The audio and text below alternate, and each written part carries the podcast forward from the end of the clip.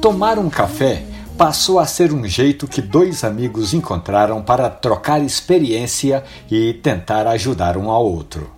Esses dois ouvintes, que eu não vou dizer o nome, eles estão padecendo do mesmo mal, depressão profunda. E tanto na literatura como no dia a dia, nas conversas com especialistas, com estudiosos de casos semelhantes, eles têm encontrado amparo. Um deles sai do trabalho ali por volta das 5 horas, liga o rádio na jornal para esperar esse quadro Café e Conversa. O outro só larga do trabalho ali pelas seis horas no início da noite, mas corre para a cafeteria, os dois se encontram, conversam e tomam um café que eles chamam de drink da felicidade. É um café expresso, curto e uma colher de chá de sumo de limão siciliano.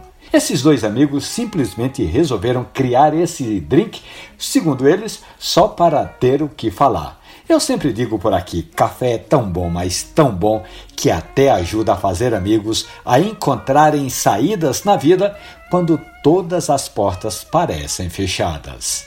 No nosso perfil lá no Instagram eu coloquei essa história e vários outros casos de integração e de harmonização no café. Passe lá, instagram.com/café conversa. Um abraço, bom café.